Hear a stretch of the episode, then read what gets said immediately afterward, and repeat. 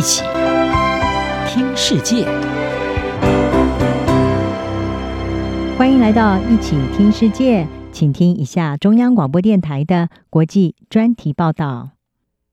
您现在收听的是习近平罕见公开批美，中国开展强硬外交攻势。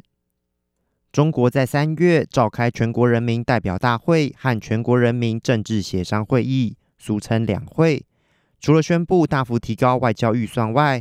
包含中国国家主席习近平和新任外交部长秦刚，更相继针对美国发表了立场强硬的言论，反映出中国在结束三年的防疫封锁措施后，在外交领域可能将采取更强硬积极的姿态。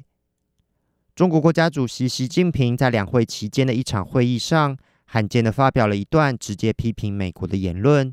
他称，以美国为首的西方国家对中国实施了全方位的遏制、围堵、打压，为中国带来前所未有的严峻挑战。虽然美中关系早已开始恶化，但中国领导阶层过去一向避免直接公开批评美国，通常会以西方国家或部分已开发国家的用语来暗指美国。在习近平直截了当的批美后，中国新任外交部长秦刚七日也在他上任后的首场中外记者会上，批评美国所称的所谓与中国竞争，实际上是你死我活的零和博弈。他言辞警告美方，如果不踩刹车，再多的护栏也挡不住脱轨翻车。过去美国在描述美中冲突议题时，使用了“建立护栏”一词。对于一些长期观察中国政治的人士来说，中国对美的严厉措辞，反映出美中关系持续陷入高度紧张，没有降温的迹象。事实上，在今年二月的疑似中国间谍气球飞越美国本土的事件后，一度有转好迹象的美中关系再度恶化，而双方在台湾、乌克兰、尖端科技等议题上也持续激烈交锋。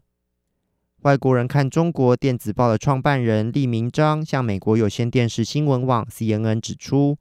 确实有让人感觉到，好像该方已决定要升高，要更强力的回应他们认为不公平的美国指控和行动。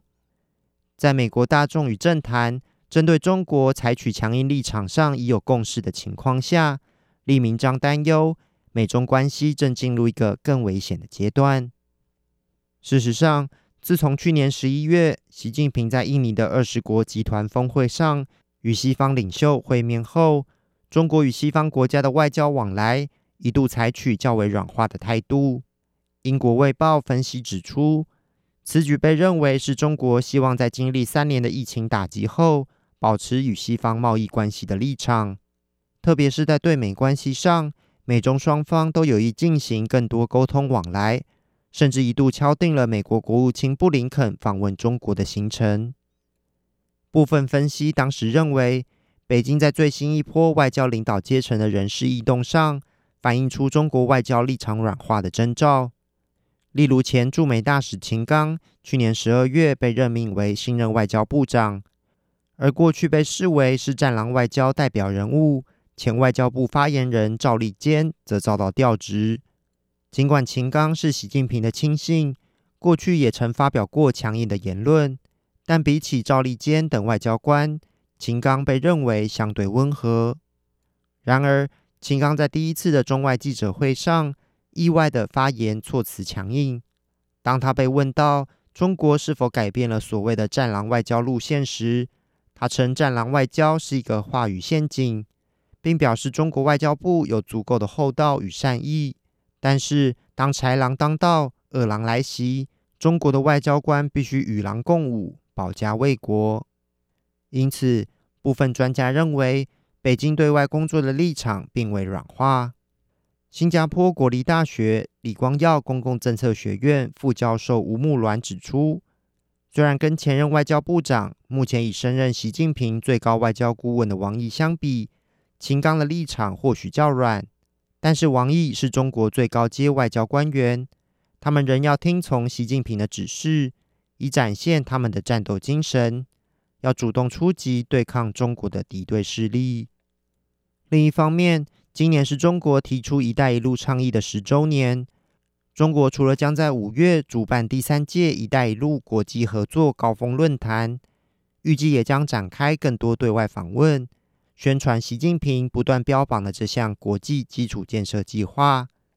此外，中国在两会期间也宣布，今年的外交支出预算增加百分之十二点二，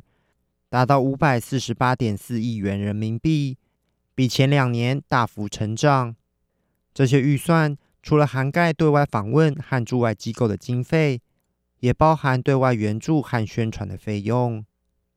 诸多迹象显示，结束三年疫情封锁，正重返国际舞台的中国。